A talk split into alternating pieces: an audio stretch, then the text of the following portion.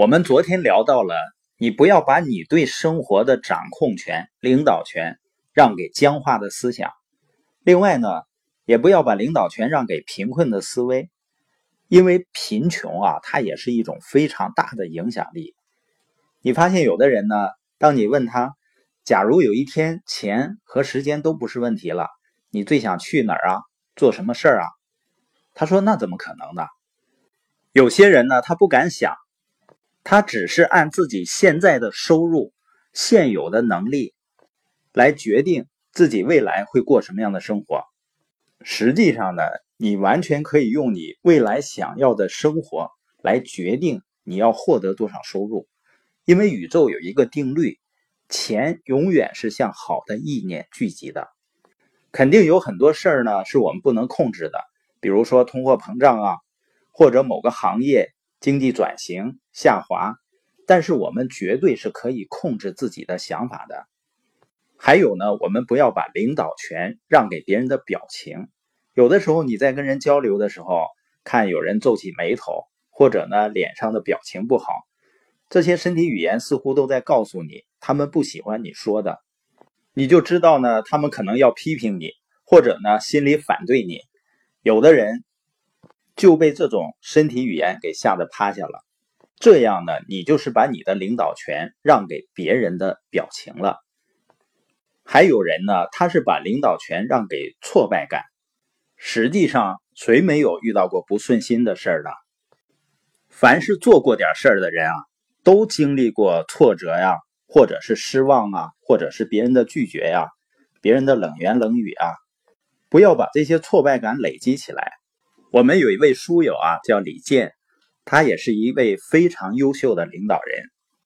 我们在交流的时候呢，他告诉我，人呢实际上分自愈型的，还有可愈型的，还有绝育型的。绝育型的呢，就是遇到拒绝、遇到挫折就灰心丧气，然后呢就放弃了自己的领导权。还有的人更有意思，他还没开始呢。行动都没有呢，就被自己想象出来的问题给打败了。一般呢，当他遇到一个非常棒的想法或者一个非常好的机会，总是开始一些负面的幻想。他会想呢，万一我做不到怎么办呢？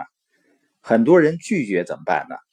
别人会怎么看、怎么想我呢？如果你有更好的想法或者更好机会的时候啊，就不要为自己再制造更多的嘲讽啊、自责呀。不要沉溺在消极的幻想中，还有呢，就是不要把领导权让给恐惧。人的一生呢，都会有方方面面的恐惧，但首先应该治愈的、应该治好的，就是害怕失败。有一句话是这样说的：“有谋大事而失败，强于不谋一事而成功。”我非常欣赏那些拿定主意就能坚持到底的人。也欣赏那些尝试过却失败的人。你尝试了，可能会受到批评和谴责，甚至被人误解，自尊心呢也可能会受到严重打击。但能得到什么呢？这样的人战胜了不敢尝试的恐惧，敢于打一场仗，所以呢虽败犹荣。这样来说呢，每一个肯尝试而失败的人都是一个成功者。因为失败并不意味着你一事无成，它意味着你已经有经验上的收获了。失败也不意味着你做了个傻瓜，它意味着呢你有了很多信心的积累。失败呢也不意味着你就丧失了名誉，它只意味着你勇于尝试，是一位有勇气的人。失败也不意味着你不是块材料，它只意味着你要学会用别的方式去成功。失败呢，也不意味着你就永远都做不到，它只意味着你需要再多花一些时间。